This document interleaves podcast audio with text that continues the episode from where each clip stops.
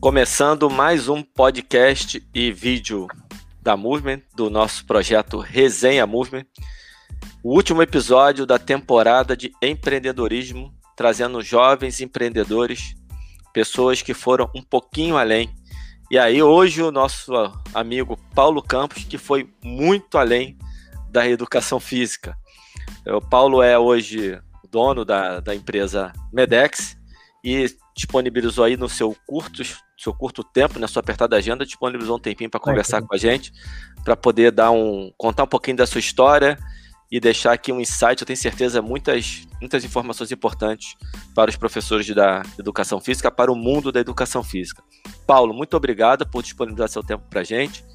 E eu queria que você começasse aqui se falando um pouquinho de você e se apresentando para todos nós, mais detalhadamente.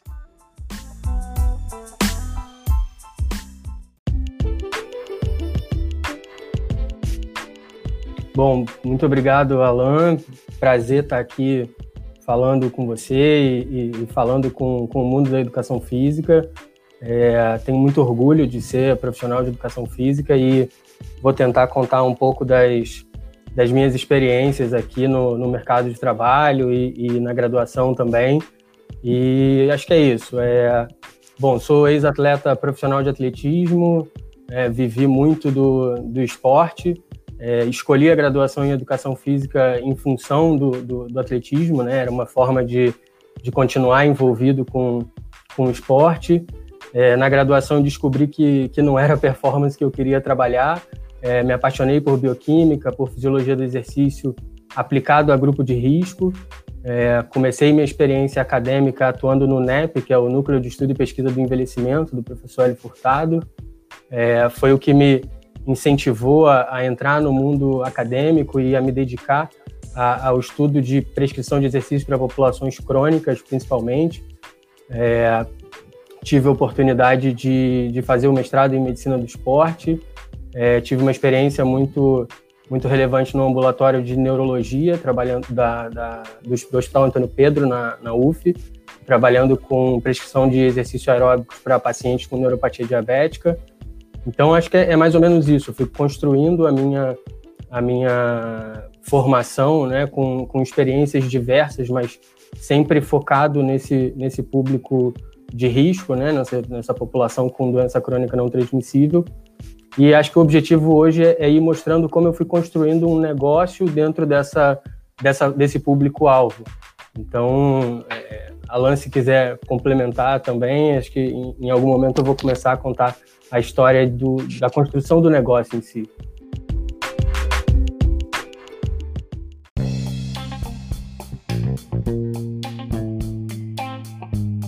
A gente, quando pensou nessa primeira temporada de empreendedorismo, pensou em jovens profissionais, uma nova geração de educação física. Para mim, você faz parte dela, né? formado em 2009. E aí a gente queria trazer pessoas que ainda atuavam como personal, mas que começavam a fazer empreendimentos fora da área de personal, ou que já vinham há algum tempo fazer, fazendo algum tipo de empreendimento, algum tipo de investimento, fazendo um negócio que não fosse simplesmente dar aula. E aí, conversando com o Pedro, Pedro, pô, tô com a dificuldade aqui, como é que a gente fecha essa primeira temporada? E surgiu o teu nome, Pedro lembrou de você. Legal, Pedro o Paulo e tal. Só que o Paulo não dá aula mais de personal. E aí eu falei, pô, uma temporada que a gente queria trazer as pessoas que ainda estavam dando aula de personal, inclusive eu abro a temporada falando isso. Pô, mas vamos fechar, vamos, vamos quebrar, vamos fechar com um caso bem diferente, porque é meio que fica como se fosse uma progressão, né? Uma próxima etapa. Então a gente já fecha a temporada com uma etapa e só para deixar reforçar aqui para a galera que está ouvindo e está assistindo, é que nada contra o personal, né? A gente já teve Óbvio. gente aqui falando. Eu particularmente não me vejo é, não sei se talvez um dia eu pare, mas eu gosto tanto que eu acho que eu vou, eu vou acabar sempre mantendo alguma aula. A, não ser que, é. É, é. mas eu não sei como assim, você comece a atingir de outras maneiras também, né, Paulo? Que eu acho Exato. que foi o seu caso, e você Exato. vai poder. Que também não é ruim se parar de dar aula de personal. É que é só pra gente não estigmatizar. Ah, sim, eles sim. falaram que é ruim. Ah, eles falaram que tem não. que ser para sempre. Não, não é nem uma coisa nem outra. Mas a gente queria te trazer, e pô, que bom que você pôde vir porque assim, vamos dar o passo daquele que saiu. que hoje é um Sim. gestor, mas em função da educação física. Exato. Conta um pouquinho dessa transição aí pra gente. Ô, Paulo, Legal. fica à vontade, cara. Conta essa história pra gente.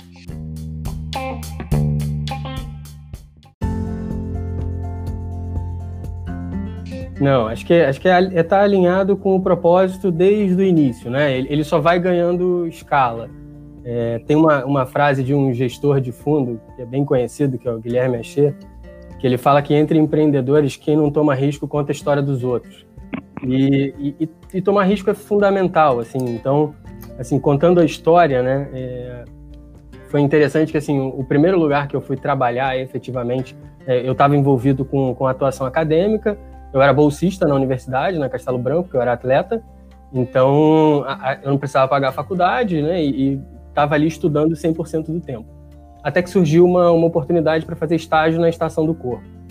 E, cara, assim, lá eu descobri um novo mundo da educação física, que tudo para mim era os acadêmicos. Então, quem tem mestrado, doutorado, pós-doutorado era referência, eu queria estar na universidade.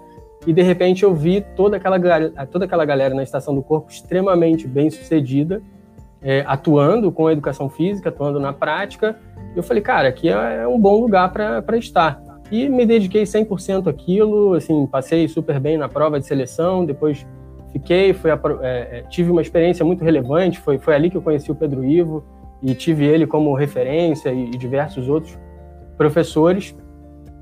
E, assim, chegou um dado momento que eu estava me formando na Estação do Corpo, eles tinham uma política que para você ser professor de sala ou personal trainer, você deveria ter passado no processo de, de estágio, né? Então, todo mundo que estava ali tinha uma história com a, com, a, com a academia bem longa. E quando eu me formei, eu passei lá na prova, fui super bem aprovado. E chegaram para mim e disseram: Olha, tem uma oportunidade aqui para você ser professor de sala. E o interessante é que nessa época eu já estava conduzindo um relacionamento, assim, de, de mostrar a importância da atividade física para grupo de risco e eu conversava com uma aluna que era a Isabela Bussadi, né? Doutora Isabela Bussadi, uma referência na endocrinologia, professora do IED, Instituto Estadual de Diabetes e Endocrinologia. E ela começou a se encantar por aquilo, ela estava começando a montar uma, uma equipe multidisciplinar, já tinha é, puxado uma nutricionista para atender os pacientes dela. E foi quando ela chegou para mim e falou: Paulo, por que, que você não vai trabalhar comigo no consultório e fazer prescrição de exercício para os meus pacientes? E aí foi nesse momento que eu neguei a, a, a, possibilidade de ser professor de sala e eu lembro que todo mundo chegou para mim e falou: pô, você é maluco, cara? Você vai perder toda a tua visibilidade, você não vai estar tá mais no, no salão. Como é que você vai fazer aluno de personal e tal? E, assim, olhando para os momentos de, de, de, assumir risco, sabe? De não olhar para trás e falar, pouco importa, eu, eu, vou no que eu acredito. E eu, eu neguei a, a oportunidade de trabalho e, assim, todo mundo, pô, eu acho que você está errado e tal. E em menos de um ano, assim, eu tinha a minha carteira lotada de cliente e começava a dar aula às seis da manhã, só parava para almoçar, voltava à tarde. E, assim, eu estava falando com uma população que esse cara não vai à academia, entendeu? Esse cara passa no, na consulta com ela, é um, um paciente né, de risco, faz parte da população de risco, e na prática, assim, o que eu via de gente que nunca tinha pisado na academia era gigantesco. Então, assim, converter esse cara era muito mais simples do que se degladiar dentro da sala de musculação com outros, com outros personal trainers. E, assim, segui dessa forma, é, fui bastante bem sucedido na clínica. É, depois fui trabalhar com outra, com outra médica, fiquei com o, o, atendendo no consultório da Isabela em Ipanema. Depois fui para Barra numa outra, com uma outra médica, a doutora Daniela Alvarenga. E quando eu vi, a minha, a minha agenda estava lotada só de consulta e, e, e, aula. Fui juntando um dinheiro, comprando equipamentos para analisar capacidade cardiorrespiratória, analisar força e potência muscular, composição corporal, balança de bioimpedância e tal. Fui, fui guardando dinheiro e investindo em tudo isso e consegui fazer um upgrade relevante, assim, consegui chegar a ter consulta de mais de 400 reais. Então, assim, estava ganhando dinheiro e era muito legal fazer aquilo como propósito. É, depois ainda fui trabalhar com o Gustavo Asmari, com, com o Léo Mota, que é um endocrinologista também. Foi uma dobradinha incrível, foi um período assim, muito feliz da minha vida, de, de além de trabalhar com o propósito de cuidar desse, desse perfil de população, eu ainda estava junto de gente que eu adorava, que era o próprio Gustavo Asmari e o Léo Mota. Mas, em paralelo, eu tinha o sonho de dar escala para isso. Eu não queria só cuidar de crônico rico. eu queria fazer isso para uma população muito maior, eu queria impactar muito mais gente. E eu adorava esse, esse racional de atenção multidisciplinar para o paciente e vinha assim, tentando entender assim, numa escala maior quem tem essa dor da, da, da doença crônica não transmissível? Saúde pública? Beleza, está muito claro. Mas não é trivial vender para a saúde pública, né? a gente sabe como é. é. Só que você tem a saúde suplementar aí, um mercado gigantesco. Né? Você tem 47 milhões de pessoas no Brasil assistidas por planos de saúde e, querendo ou não, a dor das seguradoras e operadoras de planos de saúde é basicamente a dor do SUS. Você está entregando cobertura de saúde para as populações, você precisa que ela esteja saudável. Quanto mais saudável ela tiver, menor vai ser teu custo médico assistencial e, por, conse por, por consequência, a sinistralidade. Então, essa seguradora vai ter um desempenho financeiro maior em função de ter uma população mais saudável. E aí eu falei, pô, talvez faça sentido olhar para esse mercado e tentar vender solução para esse mercado. E aí eu comecei fazendo o screening populacional, sem tecnologia nenhuma, então ia eu e, e um, um, time de, de profissionais de saúde, enfermeiro, nutricionista, médico, e a gente fazia rastreamento de populações crônicas, ou seja, a seguradora me dava uma conta dela, uma rede de supermercados ou uma indústria qualquer, e a gente ia lá fazer um check-up básico, ou seja, testar glicemia, pressão arterial, triglicerídeo, circunferência de abdômen e peso, e tentar entender o risco daquela população para doença crônica não transmissível, uma vez que é, doença, é uma doença de longo período assintomático. Então, o indivíduo tem e não sabe que tem. Né? Então, é fundamental rastrear, é, pensando que operadoras de plano de saúde e seguradoras são, são bichos muito reativos. Tá? Ou seja, depois que uma proposta né, de um beneficiário é implantada e ele passa a ter a cobertura daquele plano, o plano só vai olhar para ele o dia que ele der defeito e que ele tiver que fazer uma internação ou fazer um exame de alta complexidade. Do contrário, seja, a, a, a medicina não é preventiva, ela é reativa. E eu sempre olhei e falei, cara, acho que faz todo sentido cuidar dessa galera preventivamente, até para entender o risco e dar previsibilidade para essa seguradora, para entender o risco das pessoas. E eu sempre fiz um comparativo com outros produtos de seguro, né? Quando você, quando você pensa, por exemplo, num, num seguro de automóvel, você está comprando o risco de direção das pessoas, ou seja, quanto menos tempo de habilitação ela tem, maior o preço, e o risco de roubo e furto, ou seja, é, se ela mora numa região de risco, o, o preço também sobe. E na prática, para o seguro saúde é a mesma coisa. Você está comprando o risco de saúde das pessoas. Então, entender o risco daquele indivíduo, ou seja, o perfil de saúde daquele indivíduo na entrada, é fundamental e monitorar a condição de saúde dele durante a vida também é fundamental, uma vez que isso vai oscilar, você não vai ter uma condição de saúde constante. Então, eu olhei aquilo como oportunidade, é, comecei a, a, fazer algumas coisas é, muito incipientes, né? ou seja, um rastreio com seja, qualquer pessoa que tem alguma noção de bioestatística vai conseguir tratar aqueles dados e entregar uma análise de risco para a operadora, mas não tem barreira de entrada nenhuma, não tem investimento nenhum nesse negócio. Mas eu comecei a fazer algum barulho e esse conceitual estava muito claro. E eu conversava sobre isso com os alunos, né, com os alunos e, e, e, pacientes na clínica também. E aí um dos meus pacientes na clínica é o Rodrigo Fisman, né? é o Rodrigo Fisman, que hoje é meu sócio, era sócio da XP na época, depois ele saiu, montou um fundo de, de venture capital, e ele vinha falando no meu ouvido, tipo, cara, o que você fala tem muito sentido. Só que não dá para ser um, um, fisiologista barra profissional de educação física e administrador. Vai ter que abrir mão desse negócio e focar 100% do, do, da tua cabeça no, no negócio em si. E eu falei, cara, é isso. Só que assim, para fazer isso é perder muito dinheiro, muito dinheiro. E, assim, é, é, aquela, é a mesma história lá, lá atrás, sabe? Quando eu era estagiário e tava ali na dúvida, tipo, porra, fico na Perder sala. a curto prazo, né, Paulo? Exato, exato. E foi exatamente o que aconteceu. Assim, eu abri mão, passei a ter um, um prolabore baixíssimo, assim, ajustei minhas contas todas, óbvio, tinha alguma reserva financeira, mas mais uma vez, depois de estar com tudo pronto, ganhando dinheiro, organizado, eu pulei fora para um novo negócio que eu acreditava muito e que na prática continuava com um racional 100% alinhado com o que eu fazia, que era cuidar de pessoas em condição crônica.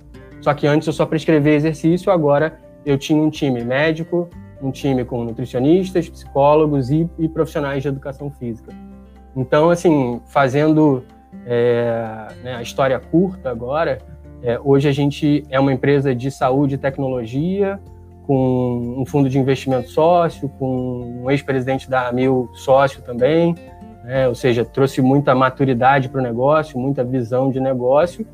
E hoje a gente está em seguradoras globais, por exemplo. Hoje todo mundo que é segurado Tóquio Marine no Brasil, é, que tenha seguro de vida individual, tem assistência nutricional e fitness, que é operado pela Medex, mas com um modelo de, de atendimento que a gente chama de white label, que é rótulo branco, ou seja, a gente sempre atende falando em nome do cliente.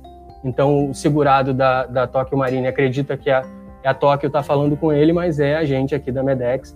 Então, a gente tem nutricionistas e profissionais de educação física é, fazendo orientação, prescrevendo exercício e prescrevendo é, é, planos alimentares personalizados e gerenciando a rotina dessa galera. A gente tem uma central de suporte aqui que funciona diariamente e dá suporte para engajar o pessoal no, no, no, no, dia a dia. Porque, assim, uma das experiências que eu tive, que foi muito interessante, assim, está super em linha com o que a gente faz hoje, foi que eu fazia uma análise muito detalhada na clínica. Né? Ou seja, analisar a capacidade cardiorrespiratória, prescrever exercício aeróbico com base na, na, na capacidade dele mesmo avaliada, entender é, é, força muscular, flexibilidade, composição corporal e tal.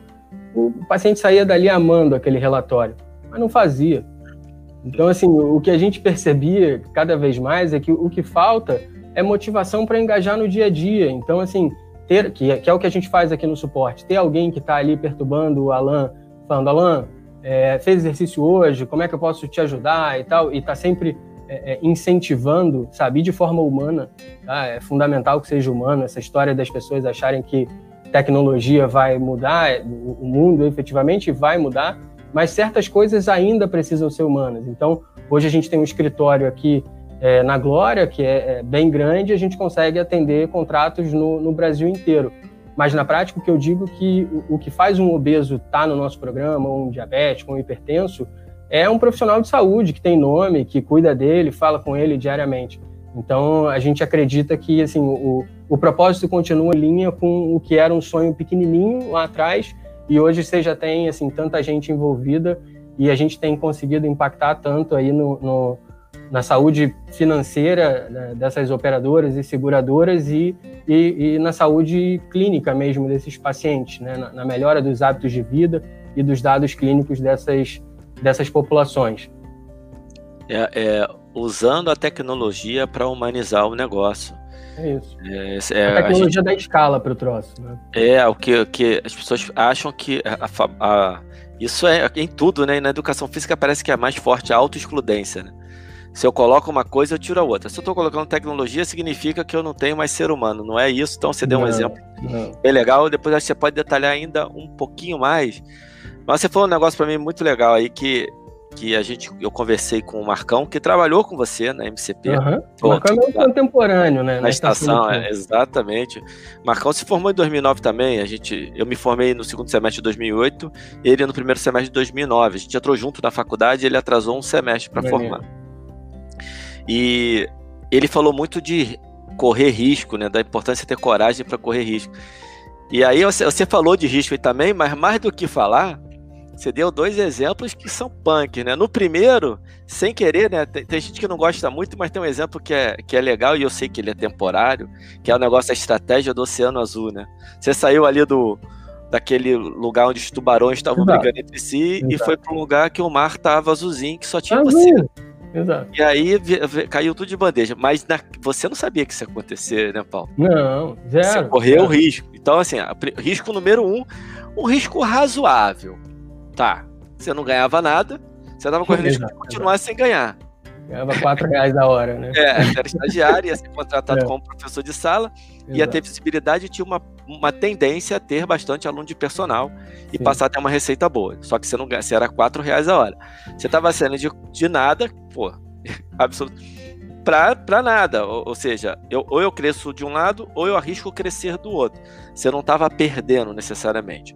Mas é o que não você é falou, mais... assim, a, a, na sala ali, a quantidade de gente, e aí vi de Pedro Ivo, Guilherme, assim, a galera, porra, tinha 20 anos de, de profissão e tava todo mundo ali no mercado há muitos anos. Então, o cara, quando vai optar pelo professor, não vai escolher o cara que recém-formado. Então acaba é... acaba caindo um em você, né, Paulo? Mas o, é, é, você tá num, num, num, oceano cheio de tubarão. A verdade é essa. Sim, sim, Mas sim. as oportunidades tanto que pô, o próprio Marcão cresceu muito ali dentro. Sim, e, e ali ele foi para um outro negócio também. Mas o risco ele ele você correu um risco mas era um risco que não doía tanto, porque você não estava ganhando nada. E de repente você está ganhando muito, você está ganhando é. muito. Para o cara que vem da educação física, a gente, que sai lá do subúrbio, que estuda, que fica devendo faculdade, que faz, como eu fiz lá aquele.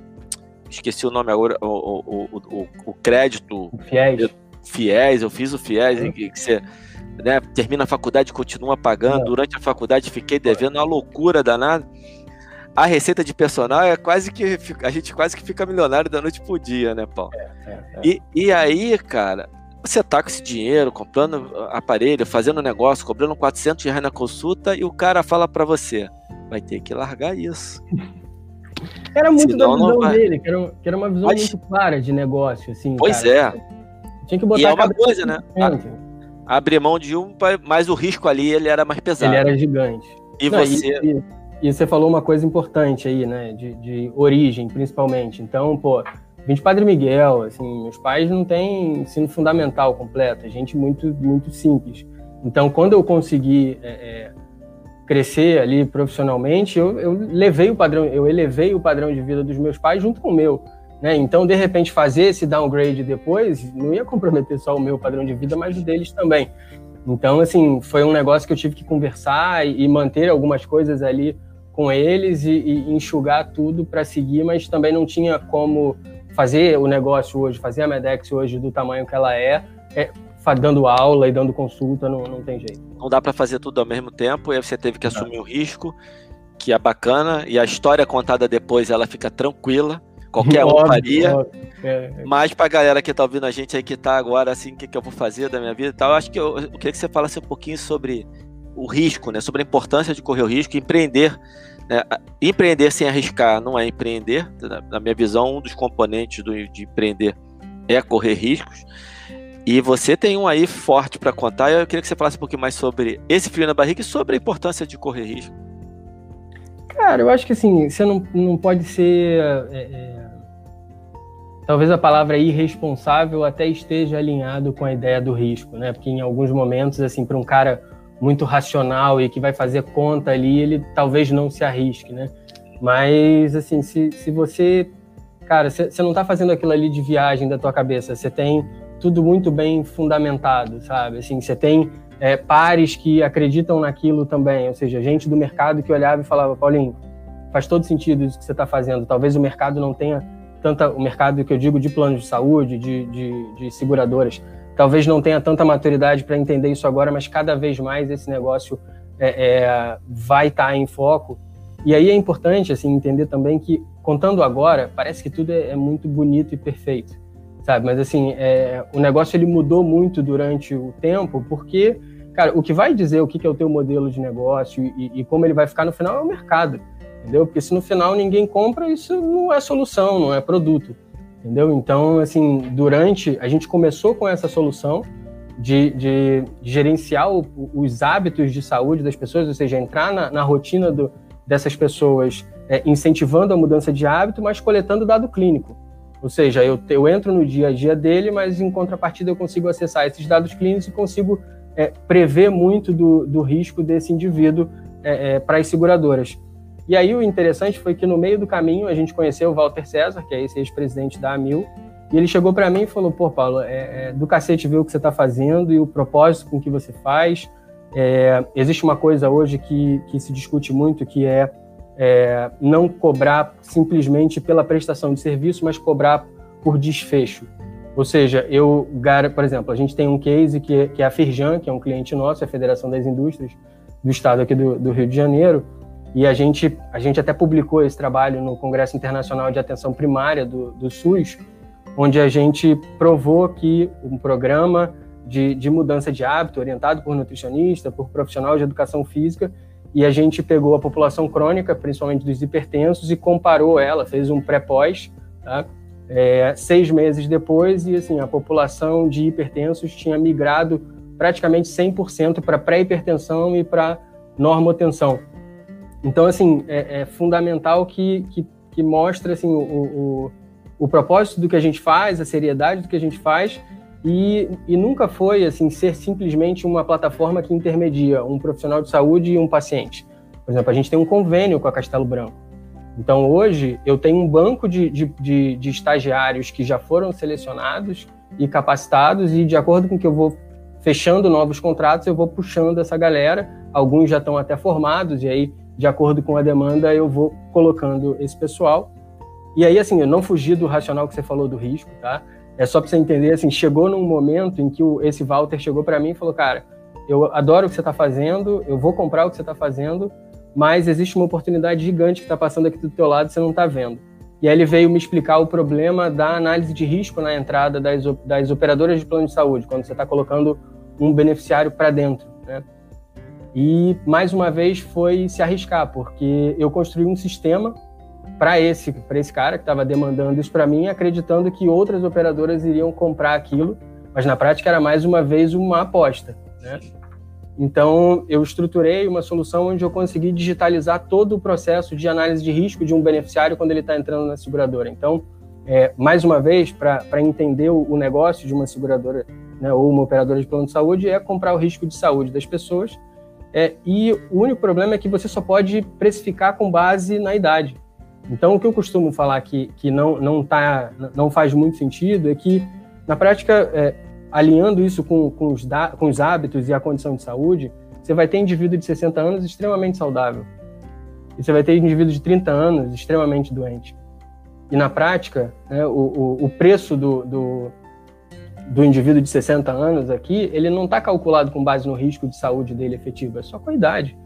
Então pouco importa se ele é saudável ou não, ele paga aquela conta com base só na idade. Porém, existe um instrumento que chama CPT, cobertura parcial temporária, é facultado pela ANS, né, a agência que regula os planos de saúde. E o que, que você faz? Você consegue, com base em doenças pré-existentes, você consegue mitigar o risco da seguradora. Então, assim, pouca gente sabe, mas existe muita fraude às operadoras, ou seja, pessoas que querem fazer procedimentos específicos entram para o plano de saúde, fazem e saem. Tá? Então, uma das principais fraudes é a fraude da obesidade, da, da cirurgia bariátrica.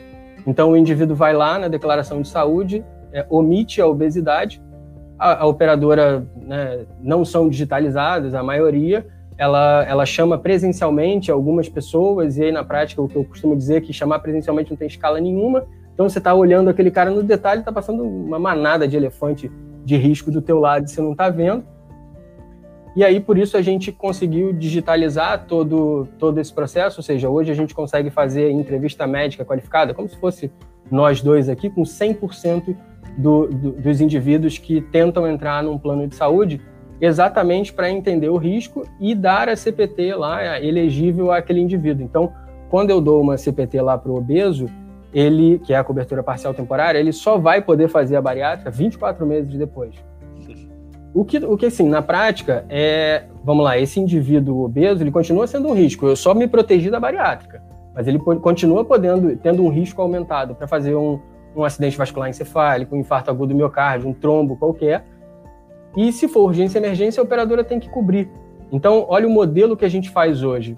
A gente analisa o risco, tá? ou seja, a, a nossa equipe médica e não só o risco, né? Hoje a gente tem uma solução que é mais tecnológica, tem menos gente tocando, que quando o indivíduo está fazendo até é, a, o input das informações cadastrais, ou seja, é, tudo isso é uma experiência é, que ele faz sozinho, ele não precisa de ninguém para aquilo, que é para trazer o racional da tecnologia para o negócio também. Então, hoje, ele com o celular na mão, ele vai fotografar a habilitação dele, eu consigo com o OCR, que é uma tecnologia que extrai o caractere das fotos, eu consigo extrair o nome e o CPF dele, jogo na Receita Federal, vejo se aquilo está ativo, jogo dentro de um birô de dados, então encontro o score de crédito dele, telefone, endereço, ou seja, todas as informações pessoais desse indivíduo para entender se ele tem capacidade de pagar o plano ou se ele não tem nenhum protesto, ou seja, se não é um cara que, que vai colocar em risco a operadora. Feito isso, ele vai para análise de risco de saúde. Feita a análise de risco de saúde, que foi tudo aquilo que eu contei, um profissional nosso faz o boas-vindas da operadora. Então, por exemplo, a Clínica é uma operadora de plano de saúde aqui do Rio de Janeiro, que é do grupo Hospital Casa, que é um grupo de, de 12 hospitais aqui. Você deve conhecer o Hospital São Bernardo na Barra, a Casa de Saúde de Portugal, o Hospital de Laranjeiras, é tudo desse grupo. E lá a gente faz esse modelo todo, a gente terceiriza tudo isso para ele. Então, a análise de risco é feita pela gente, os boas-vindas é feito pelo nosso time, ou seja, a gente que fala lá, seja bem-vindo à Cline, é uma operadora focada em prevenção, assim, assim, assado. Aí a gente já agenda esse indivíduo com os nossos profissionais, de acordo com o risco, ou seja, já passa no nutricionista, já é orientado pelo personal trainer, tem um canal com um psicólogo para ser orientado e a gente faz o agendamento com o médico de família e comunidade, porque eles têm esse foco em, em atuar com médicos mais generalistas, né, para entender e, e, monitorar a condição de saúde daquele indivíduo. E depois ele está é, liberado, na prática a gente continua conduzindo os hábitos dele e aí ele vai seguir implantado na operadora. Mas para entender que é, é, na prática contando hoje parece um negócio assim, que foi uma grande ideia, mas foi uma ideia pequena que foi sendo agregada e crescendo com, com erro, com ideia de gente mais madura, como o próprio Walter César, que tem uma puta experiência. Então, assim, é só porque, assim, falando tudo hoje, às vezes sou até arrogante, falo, porra, legal o negócio, não sei o quê, atende seguradora global, faz isso, faz aquilo, mas na prática foi uma ideiazinha que você foi errando, corrigindo, melhorando, e o grande diferencial foi não desistir tá? e, e continuar tentando aprender do negócio, é, e não por acaso a gente estava batendo um papo e no sábado pô, tinha aula no MBA. Eu podia não estar tá fazendo mais nada disso, né? E no fundo fazer um MBA em saúde suplementar, né? Essa altura da vida. Então, acho que esse é o racional, tá sempre tentando crescer, amadurecer e, e, e fazer o negócio é, é, se desenvolver cada vez mais dentro do propósito lá que a gente acredita desde sempre, que é o, o cuidado com, com a saúde das pessoas e principalmente da, das populações crônicas é, é, é, legal porque o cara olha só a Medex hoje e fala assim, pô, o cara fez um plano de negócios. Exato. É. Teve uma visão. Porra, ah, nada disso, né? É, é legal. Quando você vai ver a história das empresas, normalmente assim, não quer dizer, né, o Paulo, que em algum momento você não para, não planeja tudo, mas o negócio nasce muito mais da sua vontade, sim. de uma visão, sim, né, de um propósito também, daquela necessidade. E aí tem uma coisa que a gente conversou em off, gente conversou no telefone ainda, que, pô, eu achei sensacional, porque é a tua visão de uma coisa que vai além, né, que, que tenha um impacto na sociedade, né, de realmente aumentar os níveis de atividade física. E no título a gente está falando de um mundo que vai além da educação física, pessoal, mas através da educação física. Exato. É, é um mundo, assim, você hoje tem aí um, tem um nutricionista, né? Você tem hoje um nutricionista, você tem todo um time de várias disciplinas, Exato. mas o, o, ele nasce da educação física e ainda tem toda a visão da educação física, só que mostra que um profissional de educação física ele pode ir sim além de, do simples olhar da educação física para atingir o propósito da educação física, o que é mais bonito. E eu queria que você falasse disso pra gente, dessa tua visão claro. social que você falou comigo no telefone. Então, eu tô lembrando exatamente de uma coisa quando a gente falou no telefone, que eu falei assim, é, o profissional de educação física pensa prevenção. E aí você falou, não, não só pensa como executa. E quando eu falei pensa, é porque na prática, assim, outra, principalmente o, o profissional médico, né, que a gente sempre pensa nele quando você pensa é, em operadoras de plano de saúde e tal, esse é um indivíduo que ele, ele, ele pensa saúde reativa, ele não pensa saúde preventiva. Né? Não por acaso é só olhar dentro da, da, da população de, de médicos recém-formados, quem escolhe atuar com medicina de família e comunidade, que é a medicina preventiva e efetiva. Poucos são os profissionais que vão escolher essa, essa residência, essa especialização. Então, assim, todo mundo quer ser cirurgião plástico, ou, ou seja, quer não, não só cirurgião plástico, ou, ou qualquer outra especialidade é, que não está alinhado com o racional de prevenção. E eu acho que assim o profissional de educação física ele pensa a prevenção o tempo inteiro. O, acho que assim a limitação, até porque ele pensa a promoção de saúde com base na, na prescrição de exercício, ou seja, essa é prevenção. Prevenção. Sabe? sabe? Você quer discutir é, resposta insulínica, quer comparar um indivíduo sedentário com, com um indivíduo que faz atividade física, o racional é só esse, entendeu? Então, assim, é, é Acho que o, o, profissional de educação física ele tem esse, esse, esse diferencial que é pensar a prevenção, mas o que eu acho é que assim, o, ele vê as oportunidades de uma forma muito limitada, talvez, tá? Porque eu acho que ele, acho que o profissional de educação física, em geral, ele está pensando como eu pensava ali recém-formado. Né? Ou eu vou atuar com, com, com a atuação acadêmica, ou seja, vou continuar aqui, vou fazer mestrado, doutorado e vou seguir na universidade, ou eu vou virar o personal trainer das estrelas. Cara, mas, bicho, pensa lá na. na... Não, eu tô brincando, assim, porque você está pensando em formas de ser bem sucedido, você vai ter que ser um cara que está ali com, com bastante visibilidade no mercado fitness mas o que eu acho é que, assim, a, olhando para a dor, que é o principal, né, que, é, que seria a pandemia da inatividade física, né, e você tem um estudo velhão que fala disso, né, e, e, na prática, cara, é, é, olhar e, assim, como é que eu resolvo esse problema, mas não da forma limitada, pensando, cara, vou trabalhar para uma rede de academias, ou vou trabalhar dentro da universidade. Cara, você tem um mar de opções, só que a diferença é que você vai ter que criar o teu mercado. Entendeu? Você não, você não tem muito essas opções. Você vai ter que pensar e falar, pô, será que faz sentido eu trabalhar com o médico? Atendendo os pacientes dele? Porra, faz sentido aí. Eu desenhei esse negócio consegui é, ser bem sucedido com isso por um, por um, por um, um bom pedaço aí da minha vida. É, e depois fui pensando outras coisas, mas assim, é importante entender que esses, essas, essas soluções ou esses mercados em si não, não estão talvez construídos. É você que vai ter que pensar isso e trazer essas inovações aí pensando é, é, promoção de, de, de, saúde através de atividade física. Eu acho que a, a primeira coisa é entender quem sofre com isso.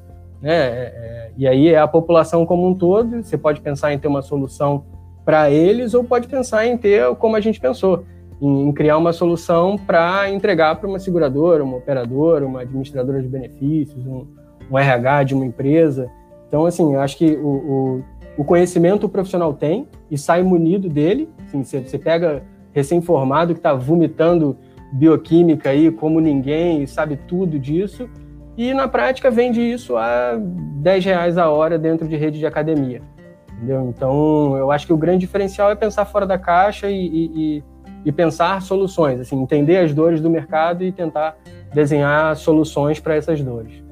Legal, legal, Paulo. E você, você falou muito, muito na tua fala, tem um negócio de arriscar, tenta, corrige, descobre uma coisa nova. Na prescrição tem um negócio chamado ensaio e erro para achar o número de para achar a carga para determinado número de repetição uhum. ou o número de repetição para determinada carga, né? você vai ali ajustando até você é acertar o seu é a mesma coisa no mundo é. empreendedor. É e aí eu queria que você é, é isso aí. Eu queria que você falasse um pouquinho agora para a galera aí que tá pensando, cara, que quer quer ser quer empreender, de, do alto aí hoje de quem já, porque você tem sucesso na carreira de empreendedor, não tem problema nenhum falar isso, isso não soa nada arrogante, isso é fato, então tem que ser falado, e tem uma experiência por conta disso. E aí tem uma história que pode ajudar algumas pessoas, porque você, você acertou errando pra caramba, certamente. E você pôde corrigir os seus erros ao longo do caminho. Hoje tem uma historinha boa para contar. Eu queria que você desse umas dicas para a galera mesmo, falasse algumas coisas sobre esse processo. Eu, eu tem, tem gente que brinca e fala que o saco de ideia custa 10 centavos, né? Ou seja, ideia não vale de nada. O que vale é a execução. É, eu acho que o diferencial é assim, começa com o que você tem, sabe? Mas começa. É, eu costumo dizer assim, eu, eu tive a oportunidade de de fazer um MBA na, na Fundação Getúlio Vargas, antes desse que eu estou fazendo, em empreendedorismo e desenvolvimento de novos negócios. Eu estava com 25 para 26 anos. 25 para 26 ou 26 para 27. Mas o que eu costumo dizer é o seguinte: tudo que eu aprendi ali, eu não tinha onde aplicar, o negócio não estava acontecendo efetivamente. Então era legal olhar aquilo ali, mas era puta teoria. O, o, o que me desenvolveu foi me jogar, foi errar, sabe? Foi foi tá empreendendo efetivamente, olhar para o negócio e falar, cara, o que, que é isso aqui? Sabe? E estudar, sabe? Então, assim, eu brinco que talvez, assim, hoje eu consigo aproveitar muito mais esse MBA que eu estou fazendo, porque está na minha rotina, o meu dia a dia, o negócio que eu toco. Então, assim, eu acho que a principal coisa é começar, sabe? Porque se você for achar que, não, primeiro eu vou fazer um MBA disso, eu vou fazer uma especialização daquilo, cara, não, não... o pessoal brinca também e fala que se começou, como é que é? Não, não vou lembrar agora, mas é, o, é, se nasceu pronto, é, se nasceu, nasceu morto. Nasceu perfeito, é, é. nasceu, demorou para sair. é, o negócio tem uma frase, É isso. Se nasceu pronto, é, enfim, é que nasceu pronto já nasceu tarde. É isso, assim, tem que começar ruim mesmo, e aí você vai corrigindo durante o tempo, assim, se eu for olhar para o primeiro, para a primeira nota fiscal que eu emiti lá atrás, assim, uma vergonha aquilo que eu estava fazendo, assim, comparado ao que a gente tem hoje, sabe, a estrutura de, de tecnologia. Hoje a gente integra dado clínico de, cara, 20 mil pessoas aqui, sabe, e consegue gerar relatório, tem BI para essa porra toda. Então, assim, é do cacete para um cara que gosta de estatística e gosta de dados de saúde, sabe, entender perfil de, de hábito, de dado clínico, e, e, analisar risco de populações gigantescas, assim, numa tela de computador. Então, assim, até um dos, dos, dos profissionais que a gente tem aqui, que, que tem até uma participação, é, foi, foi meu professor na graduação, é o Hélio Furtado.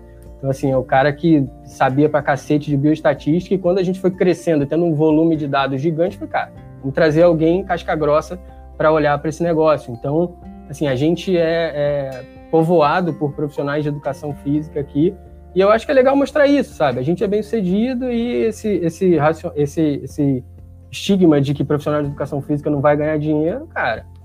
Tem vendedor de picolé que ganha dinheiro e criou franquia monstruosa. Você pega o dono da CIMED, sabe? O cara acho que não tem ensino nível superior, então não está exatamente na formação. Está na vontade, está na, na, na, tua capacidade de fazer as coisas acontecerem efetivamente.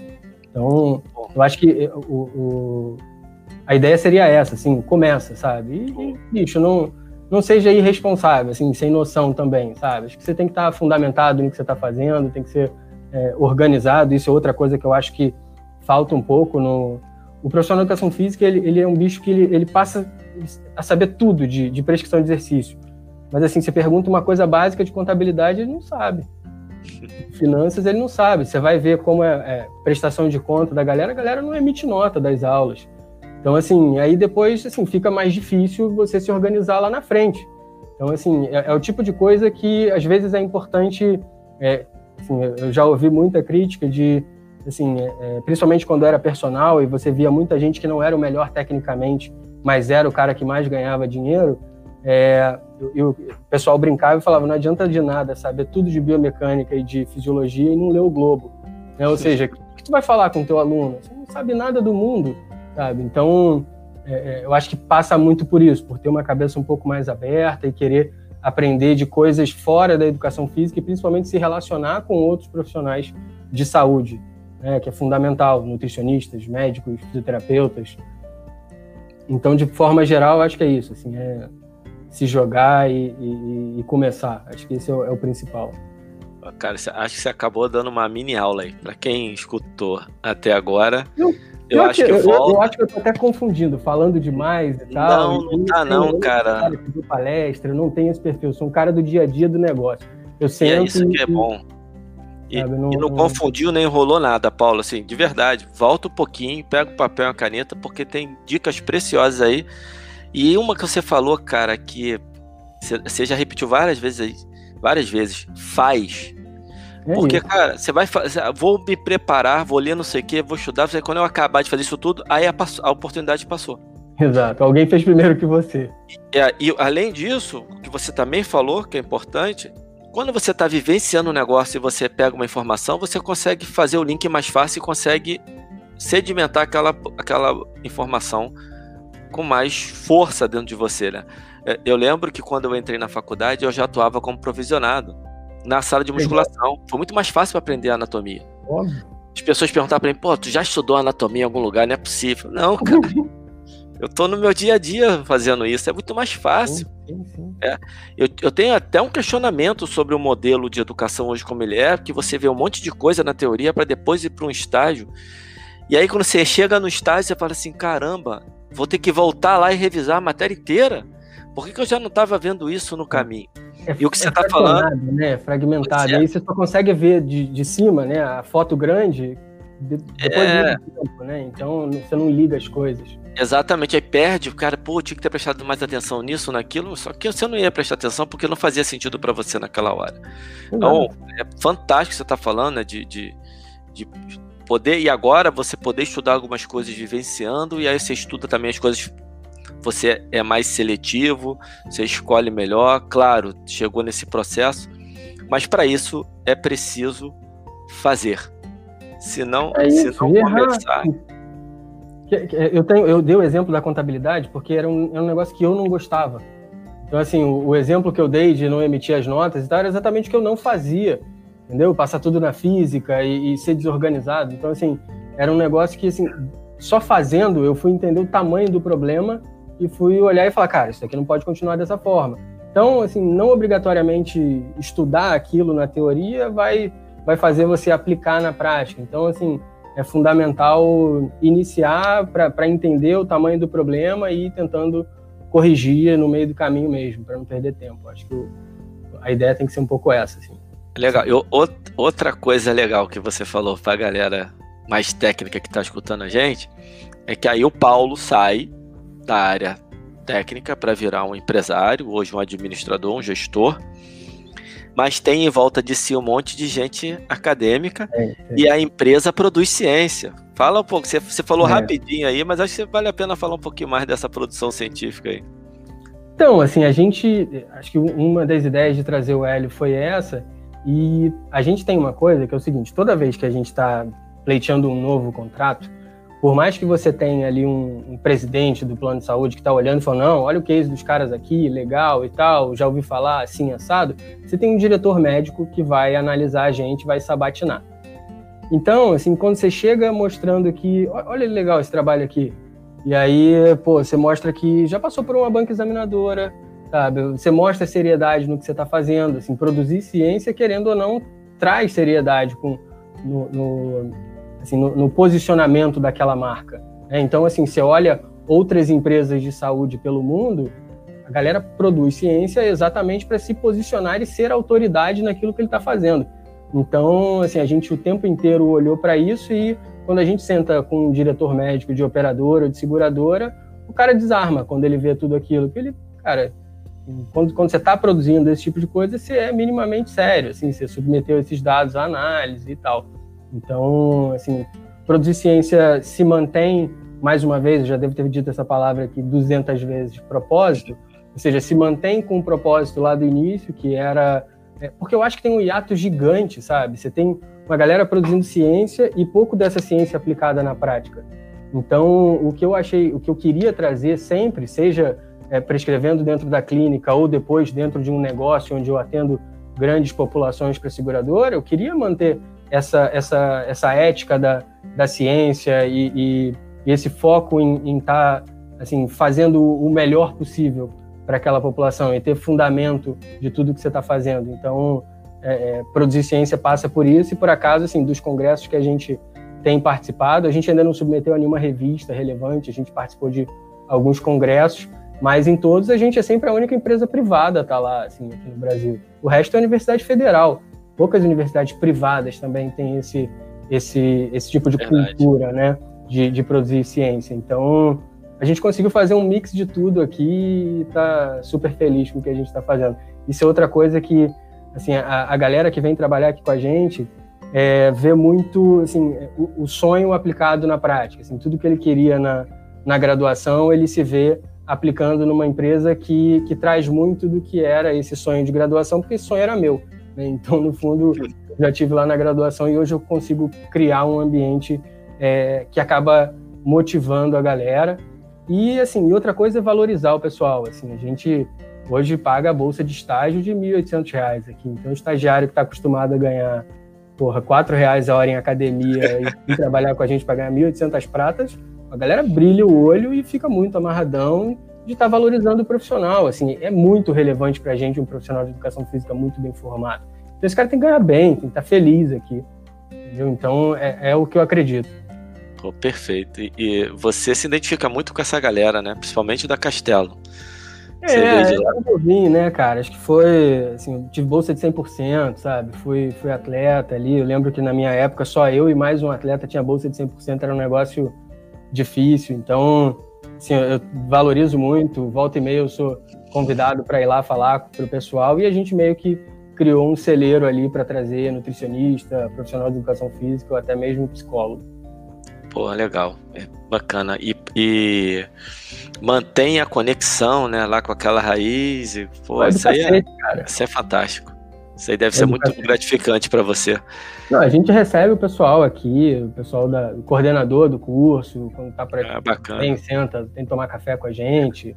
A gente tem uma, uma relação boa lá com o André, no CREF também. Então, a ideia é valorizar o profissional, cara, que é, assim, é, é, conseguindo valorizar isso para alguém pagar isso bem, que é o que a gente faz, entregar isso para uma seguradora, uma vez que a dor dela é gigante, tá? é, a, a, ideia é transferir isso para o profissional também que está atendendo, ou seja, é, seja, pagar ele bem, remunerar ele bem, e eu acho que no, no, fim do dia é isso que motiva as pessoas, é propósito e financeiro também, não tem jeito, né? Você tem que pagar é. as contas.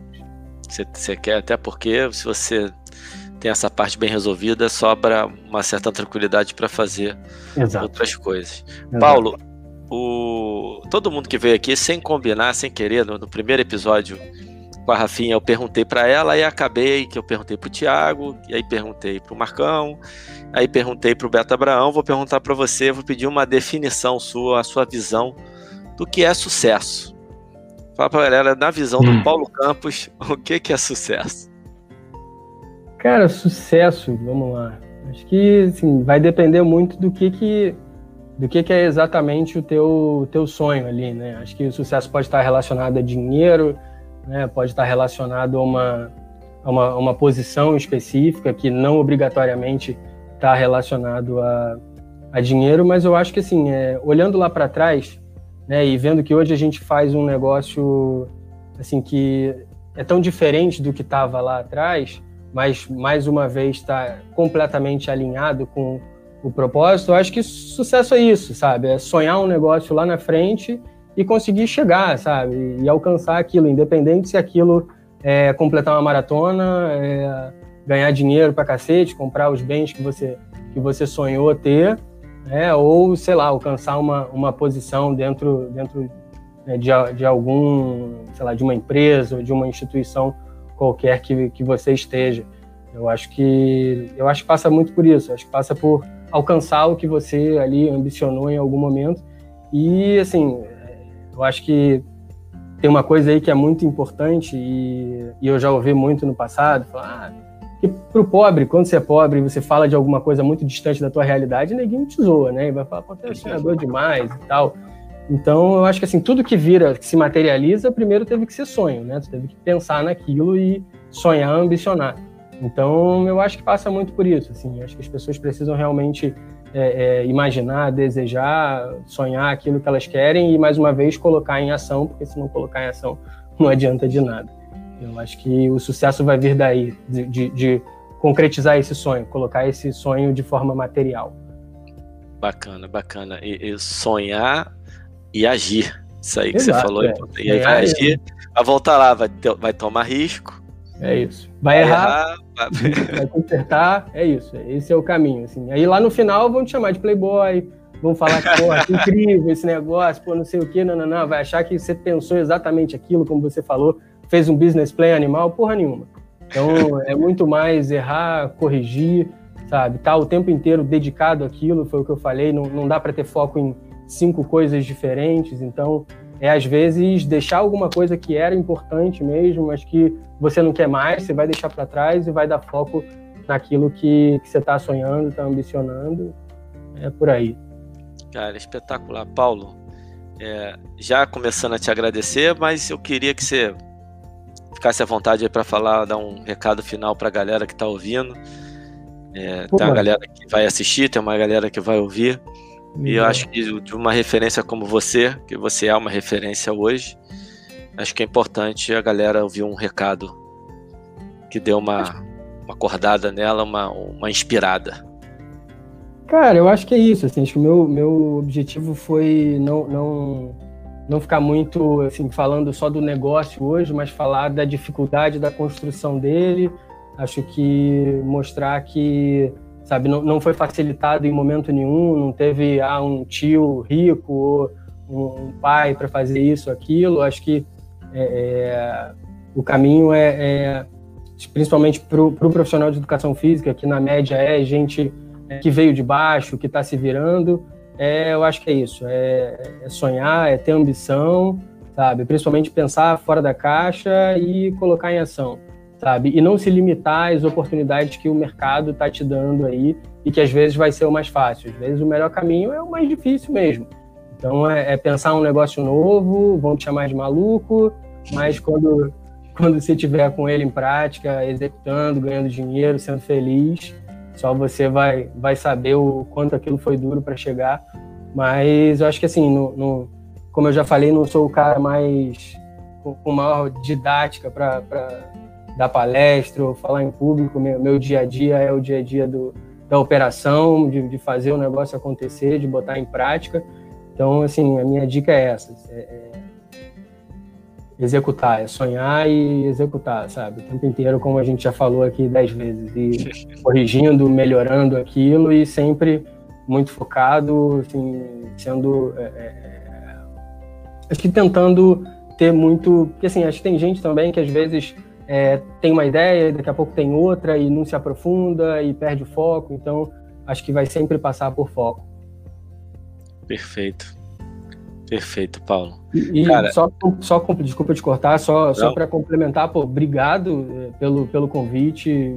Te conheci aí, foi um prazer falar contigo, até antes da gente é, começar aqui o, o bate-papo. Pô, você sabe do quanto eu tenho admiração aí por, por você, pelo Pedro, por, por essa galera toda. Assim, eu acho, eu acho o máximo ver ver profissional de educação física bem sucedido e feliz com o que está fazendo, assim, até porque é, quando, você, quando você faz essa opção lá na graduação, tem meia dúzia de gente que vai chegar no teu ouvido e falar, bicho, faz isso, pô, isso não dá dinheiro, não sei o quê.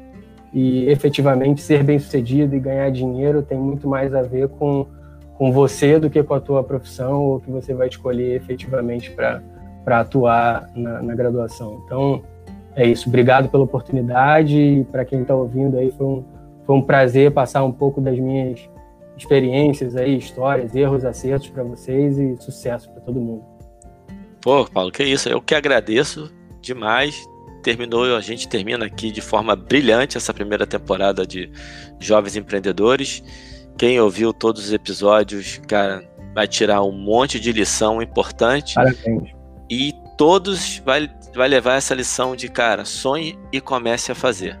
Então, brigadaço do fundo do coração você disponibilizar o seu tempo, sua sabedoria Mas, e trazer tanta informação rica pra gente. Paulo, forte um abraço. Prazer, Um abraço. Valeu.